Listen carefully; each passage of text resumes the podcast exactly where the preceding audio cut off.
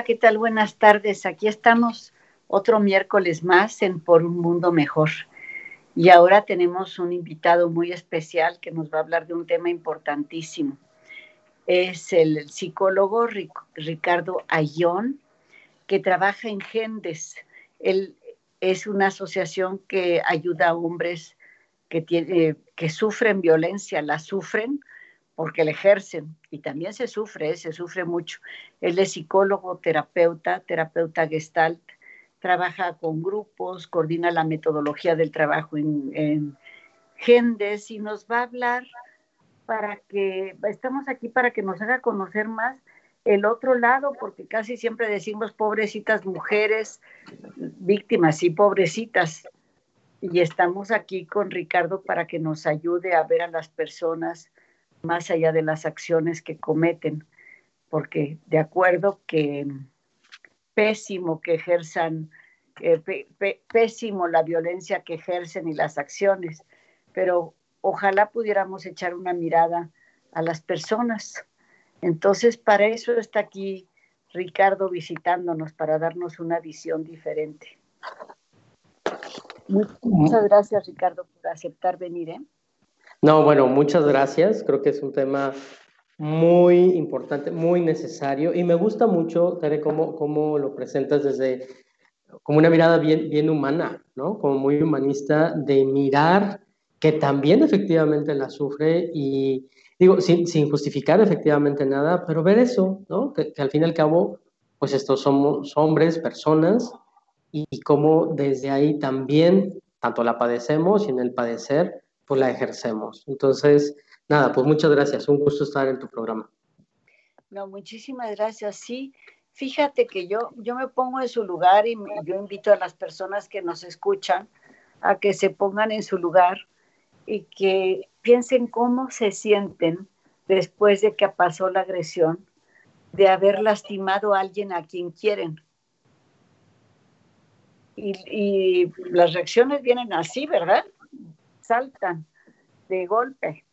Y muchas veces yo, yo quisiera que Ricardo nos platicara muchísimo más, pero yo la experiencia que he tenido con hombres que, que agreden, pues es que ellos también han sido muy agredidos o han crecido en familias donde la agresión es parte de la vida cotidiana y el padre agrede y bueno, tenemos ya sabemos ahora que tenemos unas neuronas sin justificar ninguna acción, ¿eh? Que son las neuronas espejo, ver que, unas que son muy útiles, como que no sirven para aprender a caminar o hablar, pero otras que nos estorban muchísimo en la vida. Entonces, este, pues platícanos un poquito cómo es que se va generando, cómo que se va formando un hombre que llega de adolescente y de adulto a ejercer violencia. Pues mira, incluso, incluso desde antes, la mirada con la que trabajamos, pues es la, perspectiva de género y el enfoque en masculinidades. Y esto tiene que ver con una, eh, pues, propuesta teórica, vivencial, que también desde Gendes la llevamos, en donde vemos que justo son, pues, los aprendizajes que vamos teniendo pues desde niños, ¿no? Eh, eh, tenemos un ejercicio que luego trabajamos en, talleres con hombres y les pedimos que nos digan todos los mensajes que recibieron de niños eh, acerca de ser hombres. Obviamente no, no lo, no, lo, recibieron tal cual, ¿no? Oye, para ser hombre necesitas hacer tal. Pero yo le ¿no? Chistes, en Claro, no, yo, yo ubico esto de que el niño se cae y la mamá levanta al niño, le da el golpe y le dice, no llore, ¿no? No sea niña, no sea maricón. O el papá, ¿no? Entonces, el mensaje es no llorar.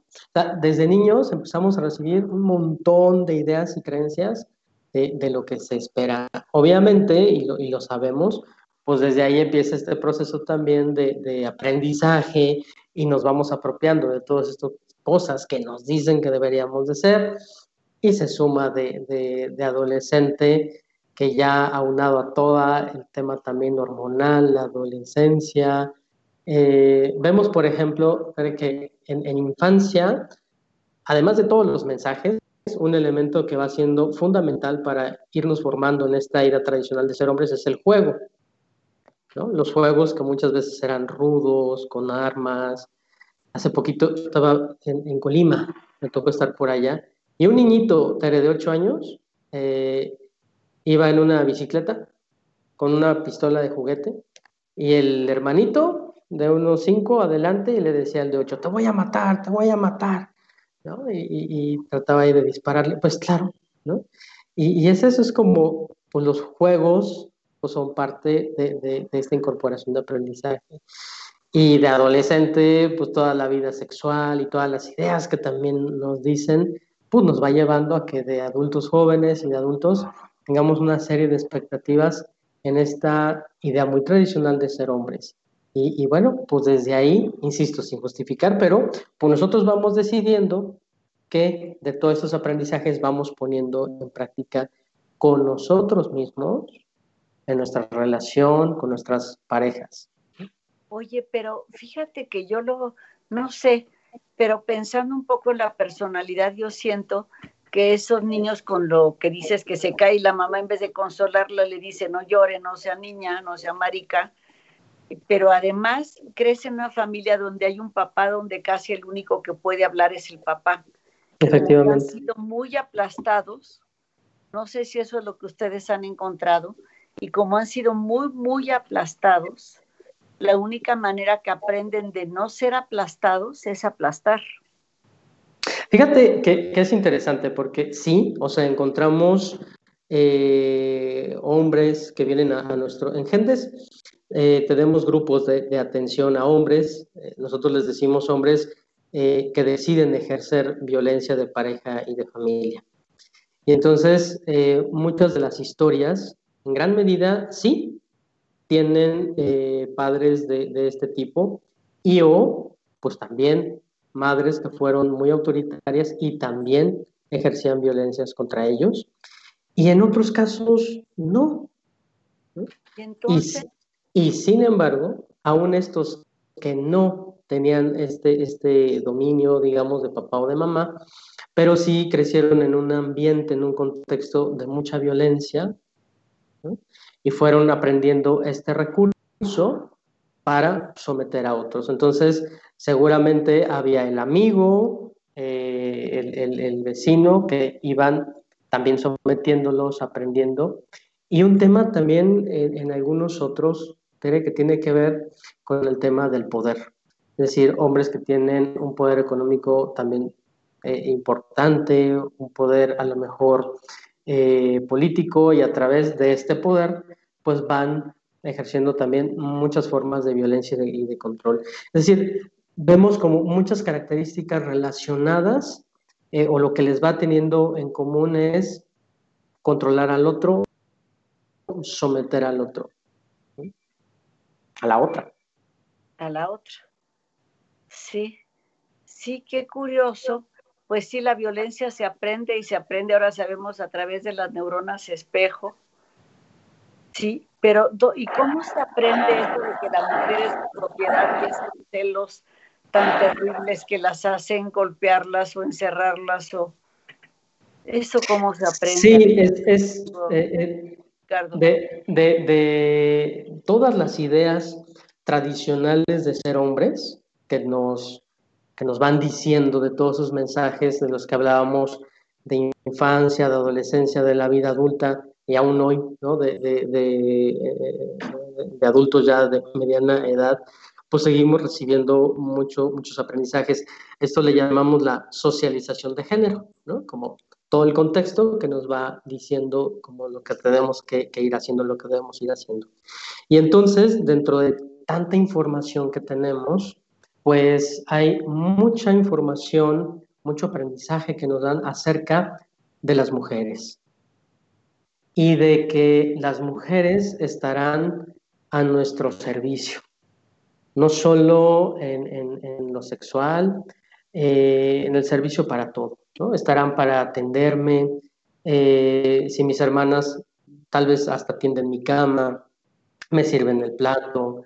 Eso pasa en grupos, en clases sociales media baja y baja, o también pasa en las clases altas. También lo encontramos en clases altas. Fíjate que tenemos hombres de todos los niveles económicos. El, señor que llega en su Mercedes-Benz y lo deja allá afuera, hasta el chico que se dedica a la construcción, y están ahí trabajando juntos. Entonces, pues ven, vemos que eh, en esta idea, insisto, desde la mirada de género, pues están a nuestro servicio. Y lo vemos después bueno, ahora ya no tanto, en revistas, en periódicos, ah, digo ya no tanto porque ahora con las redes sociales, en los famosos memes, ahora lo, lo vemos en toda la parte digital. Y a partir de ahí hay una idea, fíjate, un joven en secundaria, 12 años, decía, cuando ella me dijo que sí quería ser mi novia, dice, a partir de ahí yo sentí como un poder sobre ella para controlarla en todo. A quién veía, a quién no veía, revisar su celular, meterme en sus redes sociales. Cuando ella me dijo que sí, entonces ella fue mía. Y bueno, las canciones, que ellas se, se, ponen en ese papel, ¿verdad? Sí, sí, sí, sí, sí. Sí, no, puede ser suya. Sí, funcionamos. la primera. funcionamos con la idea tradicional de género y ellas también, efectivamente. También en las escuelas eh, eh, secundarias vemos como muchas mujeres jóvenes dicen, ah, yo quiero que sea mi novio el, líder de la pandilla, el líder de la banda, el que tiene más, eh, eh, pues que se echa más pleito. Yo quiero que ese sea. Claro, ¿no? Va, va atrayendo este que, que, va dominando. Pues sí, entramos en esta dinámica muy tradicional, mujeres y hombres, y, y, vamos formando pues estas parejas en donde sí, hay quien domina y está la parte dominada, ¿no? Y está ahí, ahora sí que la, la pareja perfecta se va uniendo que hace como 15 años trabajamos en un proyecto con CEDESOL en muchísimas escuelas de todas las delegaciones de la Ciudad de México. No me acuerdo de haber sido como de 60 escuelas dando conferencias, talleres, y yo me encontraba mucho, pero eso fue hace 15 años, esto había cambiado. Fíjate que lo, que encontramos ahora, justo ayer estaba con un grupo de sexto año de primaria y luego con un grupo de primer año de secundaria. Estábamos trabajando estas temáticas. Y es bien interesante porque lo que encontramos ahora, eh, Tere, es que ya hay un discurso de género, es decir, hay mujeres jóvenes que tú las escuchas y y haz de cuenta que estás oyendo mujeres feministas, ¿no? Que dicen, es que nosotras, nuestro cuerpo, niñas de, de, de, primaria, ¿no? De sexto año, hombres, jóvenes. Sí, sí, sí, que, que, los hombres dicen, yo sé que es el machismo, maestro, el machismo es esto y esto. Es decir, ya hay todo un discurso, pero la práctica, pues sigue siendo la misma. Fíjate que yo soy antropóloga y yo aprendí que primero se cambian las ideas Después se trata de cambiar en las acciones y hasta el final cambian las emociones. Y eso puede llevar más de una generación. Así es, así es. Sí, si yo, si yo comparo, bueno, cuando yo estudié la, la, primaria allá en los inicios de los 80, en el 81, 82, pues yo no sabía nada de estos temas. O sea, claro que hay un avance importante, ¿no? Ahora está teniendo estos jóvenes la información y creo que es eso lo que sigue en, la gente que trabajamos pues este tema y con, con, gente joven, pues justo seguir trabajando en emociones, en el comportamiento, efectivamente.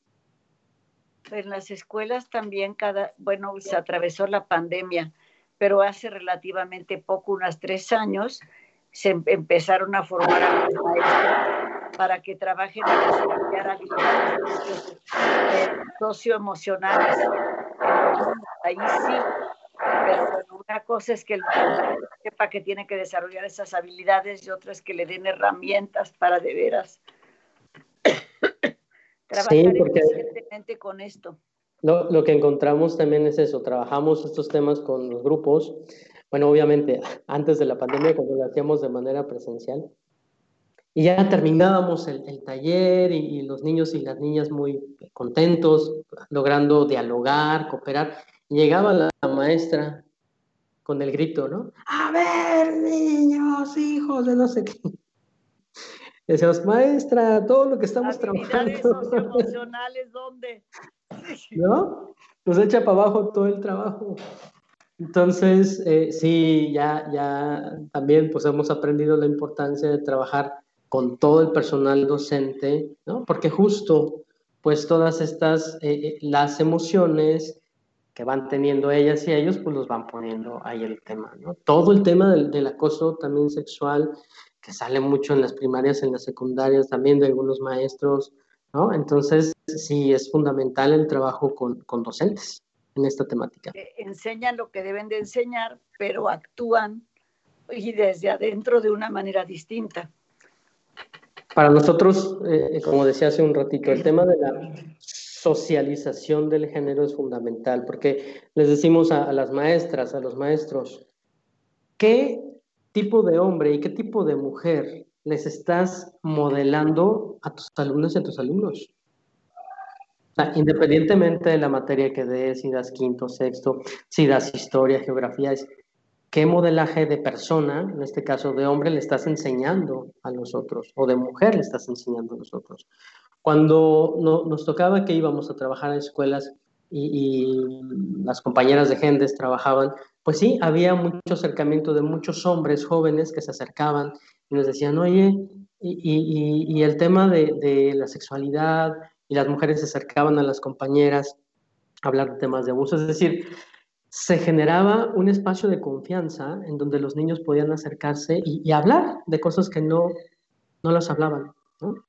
Entonces decimos, bueno, qué importante era porque se está modelando otra forma de ser mujer y de ser hombre, en los cuales hay una confianza para que puedan dialogar, para que puedan hablar de las problemáticas que ellas van teniendo también. Oye, aquí nos están escuchando hombres, mujeres, este, algunos serán psicólogos, otros serán maestros, pero también padres y madres de familia o hermanos y hermanas o personas que también quieren cambiar en esas actitudes. Sí, aunque, este, como qué les podrías recomendar tú, este, no sé, si es, es creo que es demasiada general la pregunta, pero para ir, por ejemplo, en sus niñas, niños, adolescentes, con los que trabajen, con los que convivan, este, ir cambiando. Yo, creo que estas actitudes o ir acabas de decir modelaje, pero también es muy fácil decir qué modelo de mujer estás transmitiendo, pero cómo cambio yo el modelo actual y que, que, yo tengo.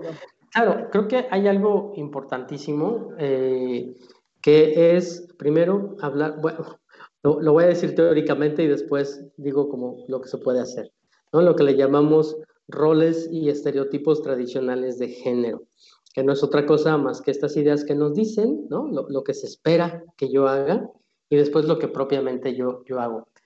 Les pongo un ejemplo, eh, eh, te, te, lo cuento rapidísimo. Eh, yo, no sé de mecánica, ¿no? Eh, y mi pareja, mi compañera, pues es la que sabe de mecánica y la que sabe de autos. Entonces, eh, cuando llegamos con el mecánico la primera vez, me decía a mí toda la información y yo le decía, es que yo no sé de eso, quien sabe es ella. Entonces, no se él, creía el mecánico, no le caía el 20. me miraba con una cara de, y ella le respondía y hablaba y tal. En fin, yo, yo pongo siempre este ejemplo porque digo, bueno, claro, el, el, el estereotipo, ¿no? Eh, bueno, es que yo sepa de mecánica, que ella no sepa. El rol es si realmente pues, lo estoy aplicando o no. Entonces, eh, cuando nos dicen, no, yo como papá, como maestro, ¿qué puedo hacer? Bueno, justo mirar qué roles y, y, y, estereotipos tradicionales de género hay y promover con niñas, niños, con adolescentes, pues hacer lo que le llamamos ahora la, cooperación o la corresponsabilidad. Es decir, como niño, como hombre, pues también puedo lavar los trastes, eh, también puedo eh, cooperar para que la casa esté limpia, incluso cuidar eh, si hay algún bebé en lo básico, en lo mínimo, cuidar al abuelito, a la abuelita, también en lo que se pueda, porque muchas de estas tareas tradicionalmente vemos que se las dejan a, las mujeres, ¿no? Ya vemos a las mujeres cuidando a la suegra, al suegro, al abuelo, al bebé, y entonces es, bueno, podemos hacer que eh, toda la gente en la familia colabore para que desde ahí vayamos cambiando esta idea tradicional. Entonces yo como hombre también me pueda ver cuidando, cuidando de alguna manera insisto, al hermano pequeño, apoyando de alguna manera a, las actividades de casa, la limpieza. Esto que parece tan simple y que alguien podrá decir, bueno, eso, eso ya, ya se hace, ¿no? Pues no, vemos que no se hace. No, no, no pasa. a lo mejor cambiar un foco o colgar el cuadro. A mí, este, yo aprendí a cambiar llantas, me enseñó el papá de mis hijos. Aprendí a cambiar llantas, aunque mañosamente nunca cambié una llanta fuera de mi casa. En la casa sí, porque me decía, ahora cámbiala y aquí estoy y te apoyo. Pero fuera de la casa, si se me ponchaba una llanta, yo ponía, ponía mi carita de llora qué? Y no faltaba quien se parara a cambiarme la llanta. Claro, claro, claro, pero justo es eso.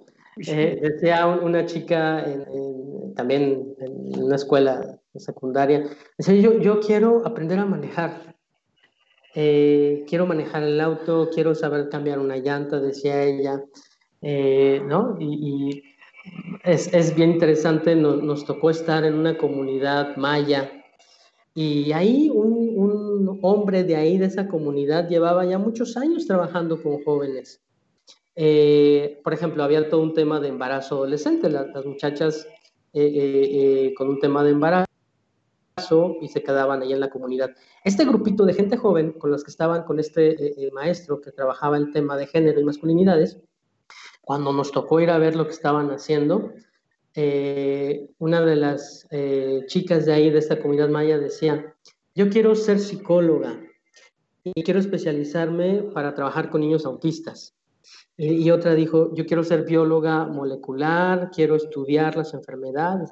Entonces tenían una visión, Tere, pues bien diferente, ¿no? O sea, como, como en esa idea de, pues yo no quiero ser mamá, y, a ver, no, porque esté mal, sino tenían una visión distinta. Más allá de ser mamá, porque se puede mamá y ser bióloga.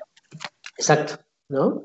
Pero ellas decían, yo, yo quiero estudiar, ser doctora en tal cosa, etcétera. Entonces, creo que también toca esa, esa posibilidad como docentes de también generar esta, esta apertura, este diálogo, mirar justo que hay más allá de estos roles tradicionales de género que nos han dicho.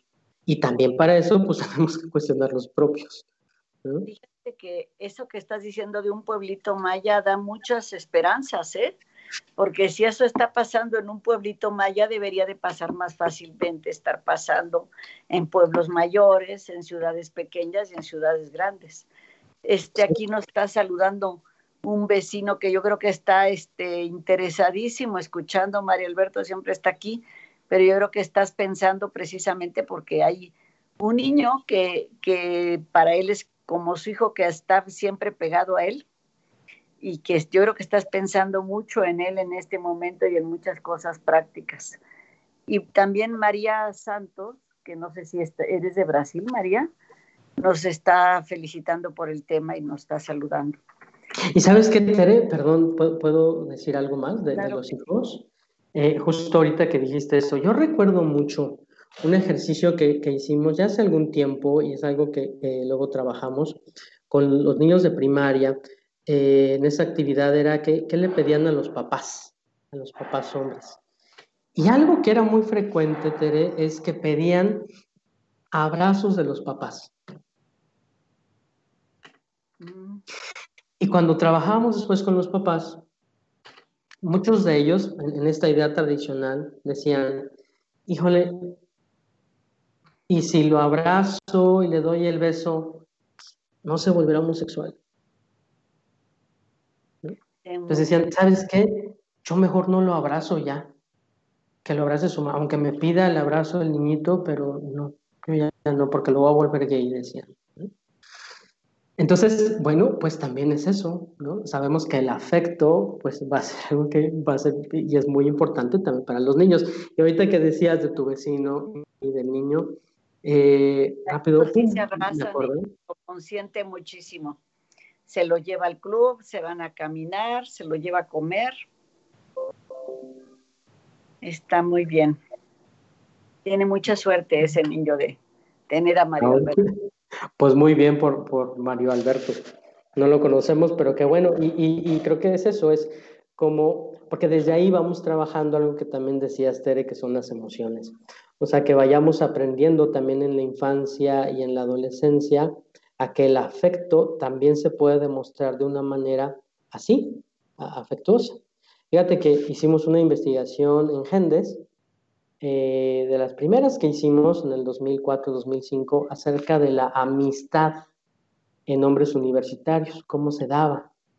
Y mira, mientras más cerca era la persona, mientras más estaba este vínculo de amistad, se demostraba con rudeza, con fuerza, más bullying, ¿no? Más, más eh, eh, darse lata, lata, pero pesada. Así es, así es, así es. En vez de poderse dar un abrazo o una palmada. Así es. Porque sí está mucho más condenado el tocarse entre los hombres que entre las mujeres en estos países. En Arabia, por ejemplo, los árabes se tocan y hasta se saludan de beso. Sí, en Francia, el papá de mis hijos es de origen francés, ellos saludaban a su papá de beso hasta grandes, hasta adultos, el hijo de 40 años saludando al papá de beso, eso no se ve aquí. No, fíjate que una vez nos tocó ir a dar un curso de estos a, a Montevideo, en Uruguay, eran 40 hombres. Yo decía, ay, nunca nadie, nunca me había tocado que tantos hombres me besaran, ¿no? Porque pues, pues era el saludo, Del beso y tal. Sí, eh, sobre todo para, para, esta cultura mexicana, para algunos países de, Centroamérica también, para algunos de Sudamérica, pues sí, el beso es como, ¿no? El contacto tendrá que ser rudo, tendrá que ser eh, fuerte, dicen ellos. Entonces, volviendo al tema del contacto físico, pues qué bueno que se pueda aprender también desde ahí, que también es una manera de expresar una emoción, un gusto, y que no necesariamente tiene que ser con esta rudeza, con esta, eh, eh, pues de alguna manera, violencia, pues.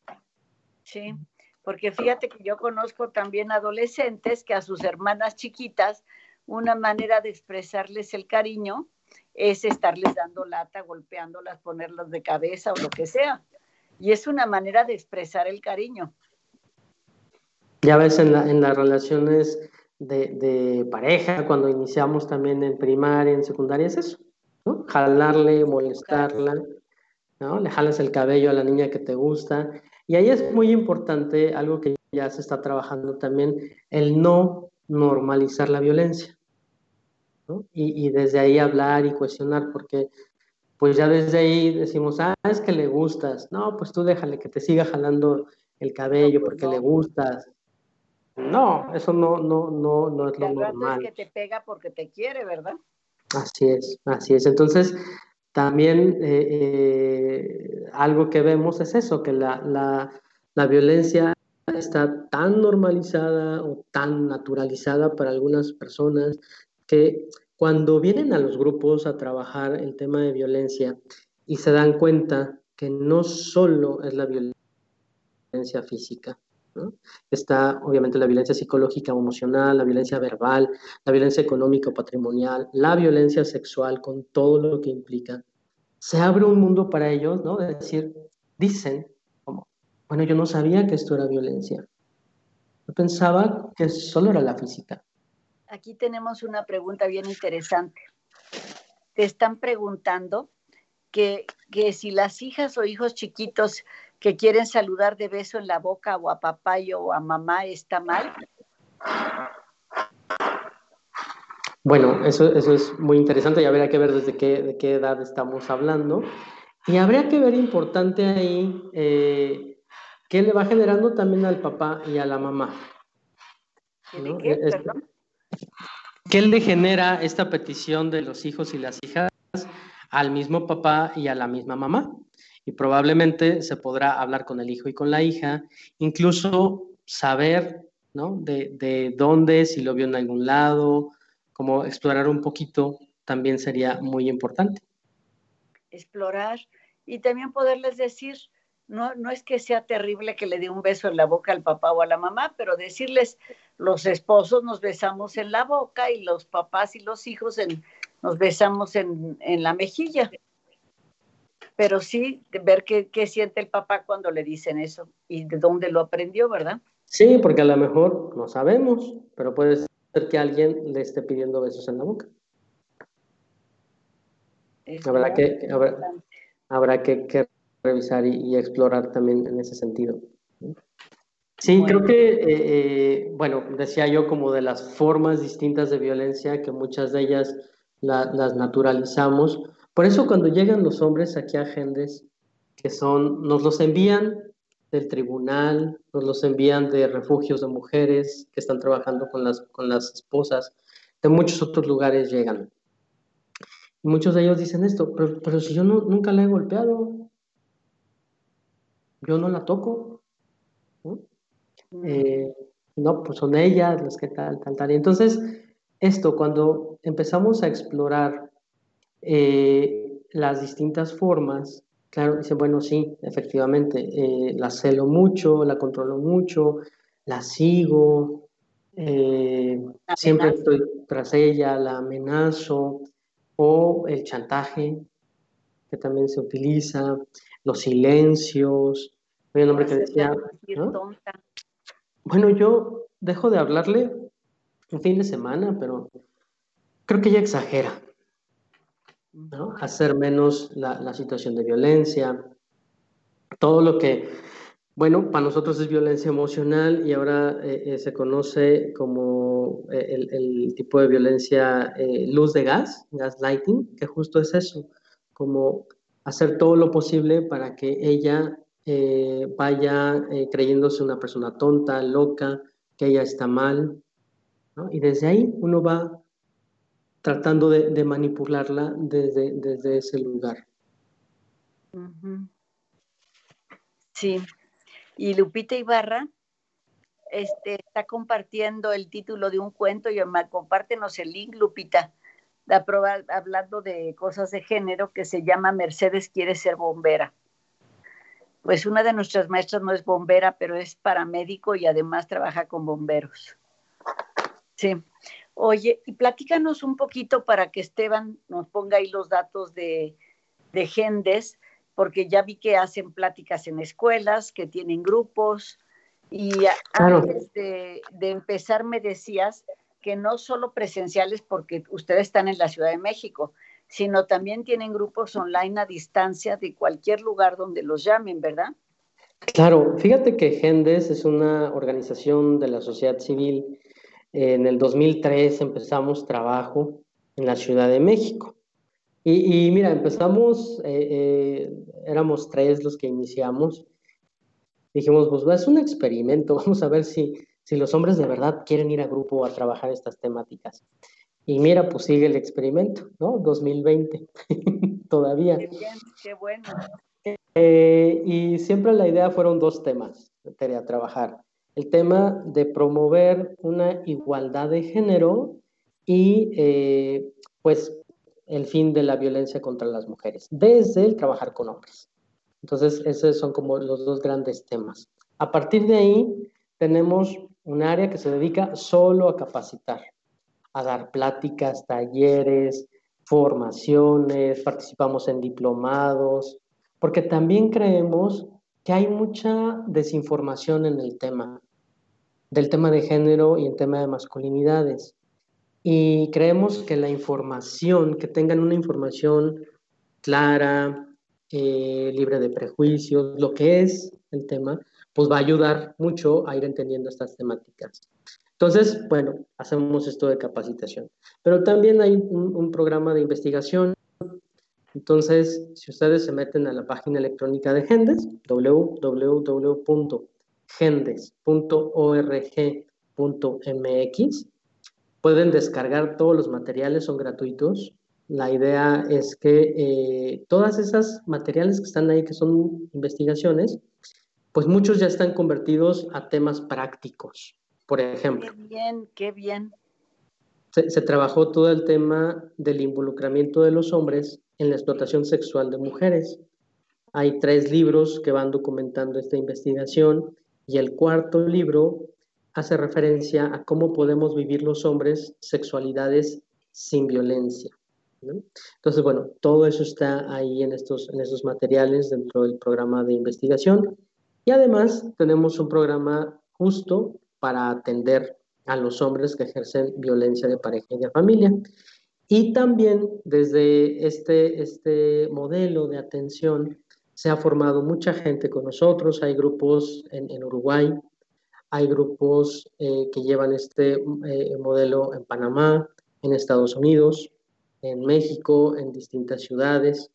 Entonces, eh, pues este modelo lo que busca es que los hombres entendamos que muchas de las cosas que creemos normales o naturales son violencia.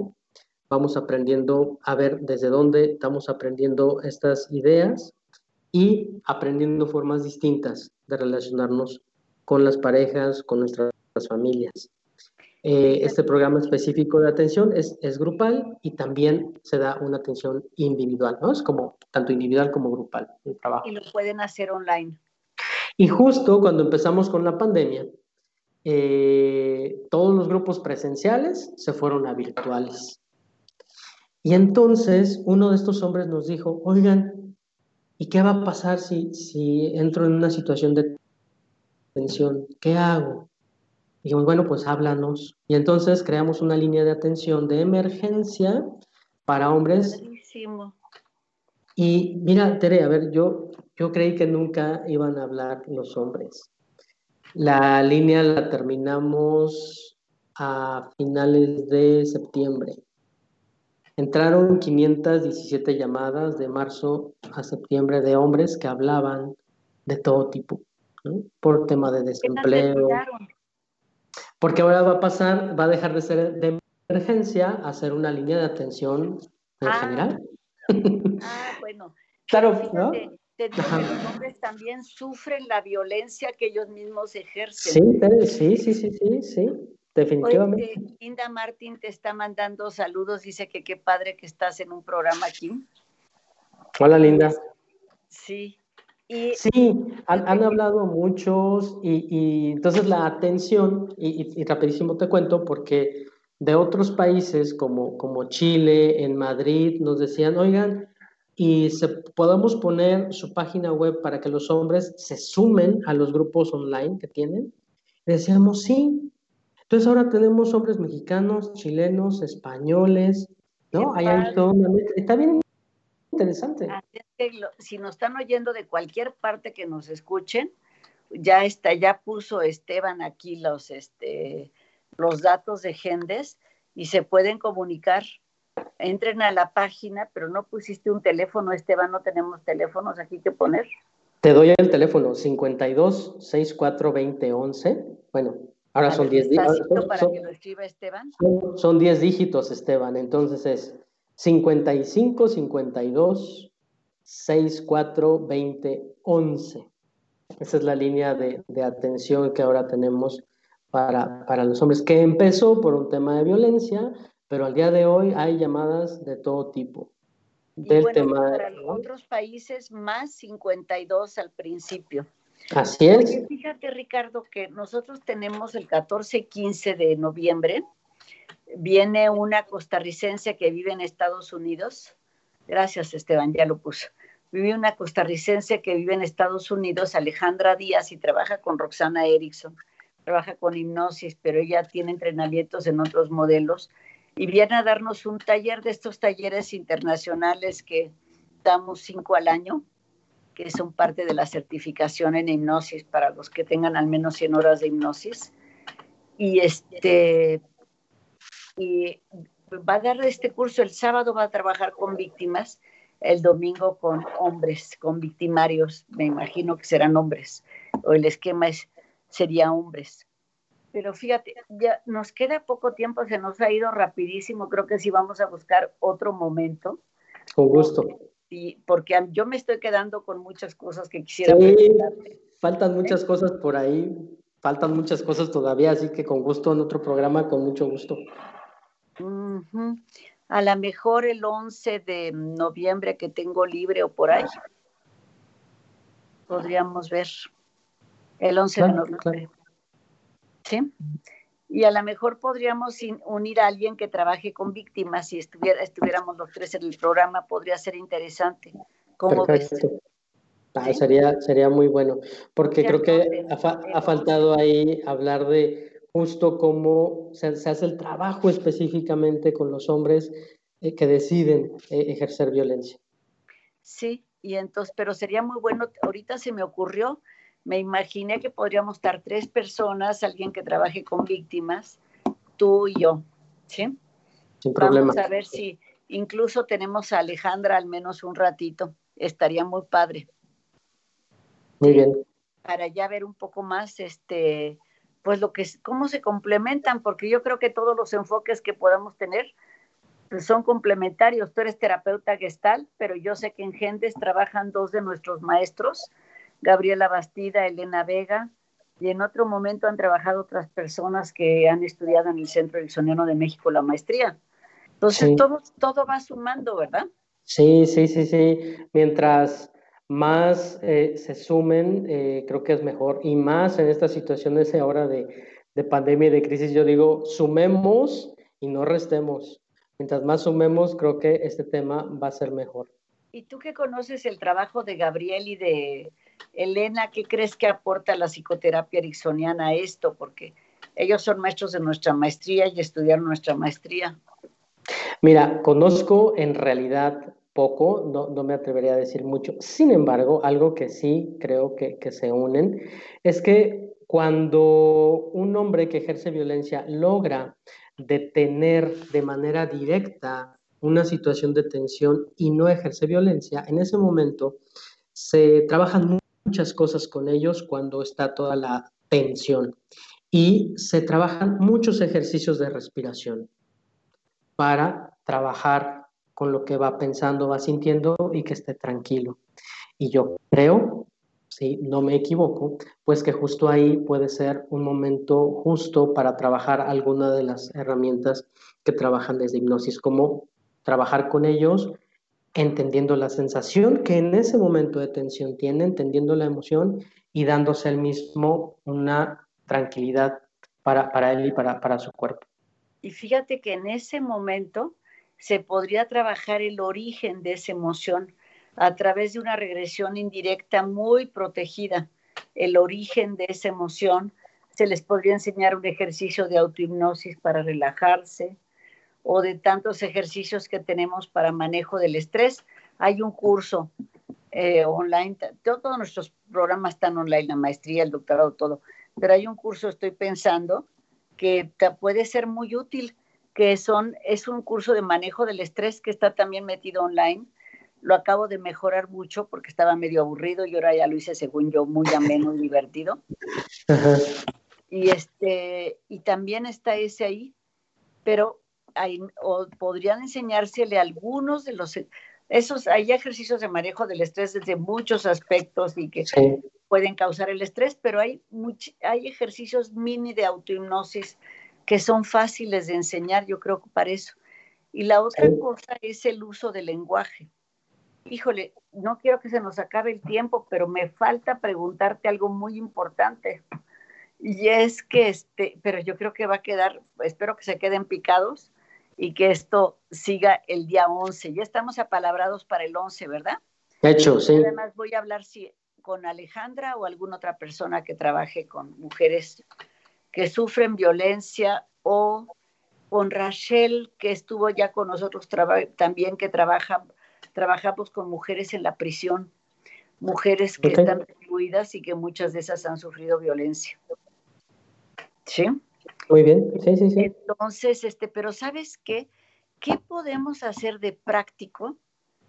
Tenemos 10 minutos, perdón, pero ¿qué podemos hacer de práctico en el momento en que, porque las, las mamás, los hijos se dan cuenta, cuántos, porque se va armando una situación, no es de la noche a la mañana, hasta se siente, yo les digo, sientan el ambiente, sientan la tensión, ¿qué hace? ¿Qué dice? ¿Cómo cambia su mirada? ¿Cómo cambia el tono de voz? Todo eso va preparando una situación de violencia a lo mejor sale, aunque haya pandemia, a comprar más licor, ¿verdad? Sí. ya empezó a beber, pero sale a traer más licor. Entonces, en esos momentos donde empiezan a ver esas claves, este, esas claves de, que se está generando un ambiente propicio a la violencia, no sé si podamos hablar, en, nos quedan nueve minutitos menos porque quisiera también recordar cosas y si no lo dejamos para el próximo, pero seguramente hay cosas que se pueden hacer o que puedes recomendar. Sí, sí, creo que eh, en los poquitos minutos que nos quedan y lo, lo vamos a profundizar el día 11 si me lo permites. Por favor. Eh, hay, hay uno de los eh, de las herramientas que tenemos cuando, hablándole al, hombre, ¿no? cuando estoy en, mucha tensión, justo es mirar corporalmente qué me va pasando. Nosotros decimos las señales corporales que me avisan. Le recomiendas al hombre que haga. Así es. Pero la, la, esposa ¿Eh? que está ahí, o la mujer, o la hija, ¿qué puede hacer al empezar a sentir eso?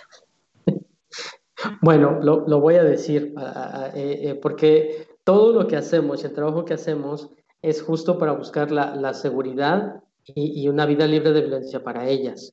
Entonces, si ella está viendo que ya me estoy poniendo como el monstruo verde, ¿no? Como Hulk, y ya estoy en ese momento de mayor tensión, es muy difícil si no tengo un trabajo yo como hombre agresor que me detenga. Entonces, lo mejor para ellos es buscar un refugio y buscar ayuda.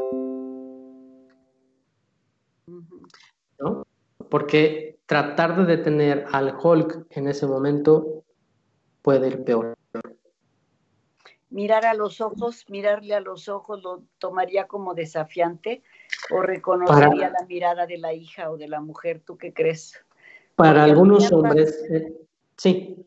Me pasó con un adolescente que era golpeadísimo por su papá desde niño, pero golpeadísimo y su papá entraba como en una crisis disociativa porque después no recordaba ni siquiera haberlo golpeado. Así pasa, sí. desórdenes disociativos.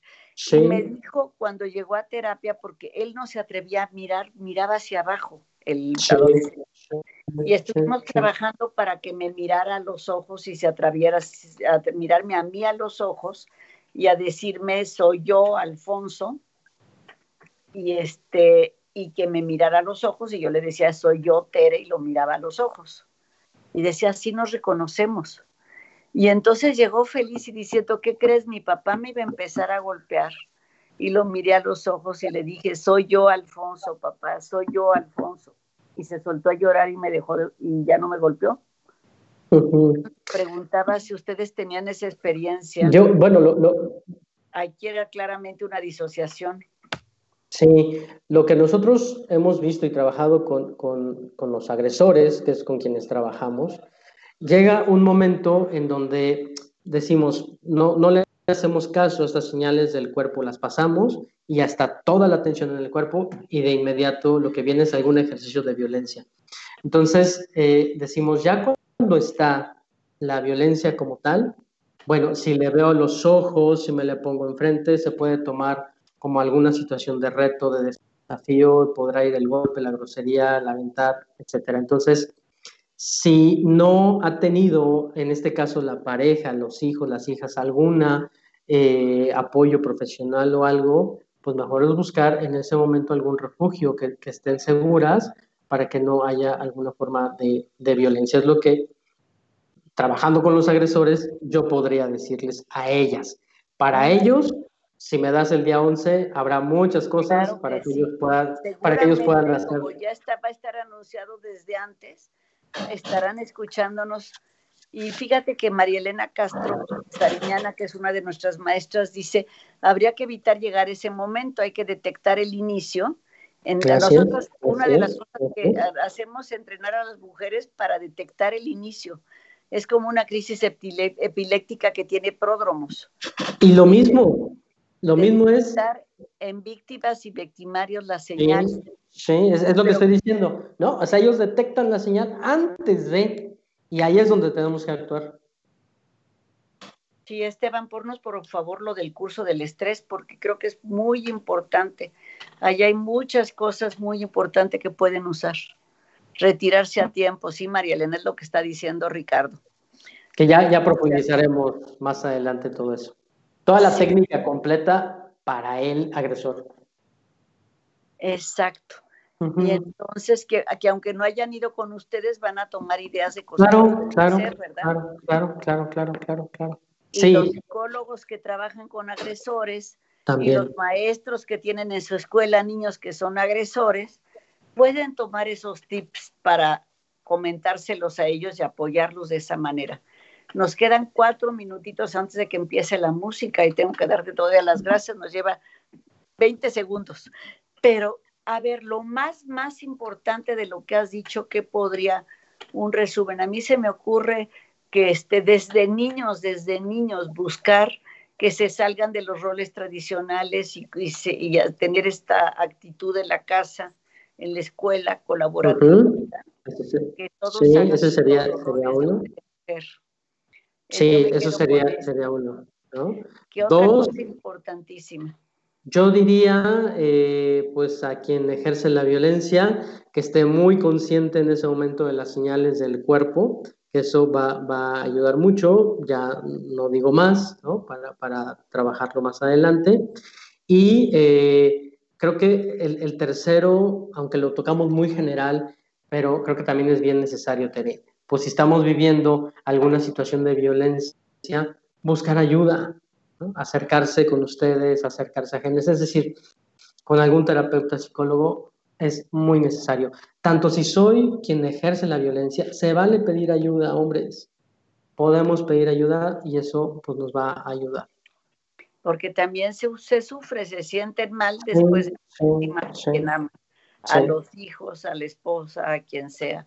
Así es. Bueno, y entonces si son hombres directito a gente, ya tienen ahí todos los datos y Esteban los puede volver a poner. Y también este, están invitadísimos a este taller, que ya están los datos ahí, de Esteban los puede volver a poner, porque ahí van a aprender muchos tips. Aunque no trabajen con hipnosis, eh, claro que es como estos, estos talleres tienen que ver con hipnosis, pero yo conozco a Alejandra y va a dar una serie de cosas prácticas que pueden hacer para prevenir estas situaciones las mujeres, sean esposas, sean hijos y seguramente también para los hombres. Entonces, el, la próxima semana estará aquí una de nuestras maestras de maestría y uno de nuestros alumnos para hablarles de los servicios a la comunidad que hacemos como parte del servicio social y de muchas otras cosas. Y, este, de cómo, y el siguiente está planeado ya para el doctorado, pero el 11 tendremos aquí a Ricardo Ayón otra vez. Lo tendremos con nosotros y vamos a ver con un poco de suerte Alejandra Díaz. Estaría padrísimo, ¿no? Alejandra Díaz y este y si no alguna otra persona, tal vez a Rachel que ya conocieron, que trabaja con mujeres que se encuentran en prisión y que muchas de ellas aunque estén privadas de su libertad han vivido violencia de parte de sus parejas. Perfecto. Pues muchísimas gracias, Ricardo. Ha estado padrísimo, muy enriquecedor. Por favor, búsquenlo, busquen agendas, búsquenlo de veras, este, para lo que quieran, para trabajo individual, de grupos, aunque estén en otros lugares, ahí tienen todos, todos sus datos. Aprendan también elementos para manejar el estrés, y bueno, si alguien quiere conocer cómo trabajamos con estas técnicas, pues ahí está la maestría y el taller el 14 y 15 de noviembre. Muchas gracias, Ricardo. Muchas gracias. Gracias, gracias. Nos vemos el día 11. Gracias. Gracias.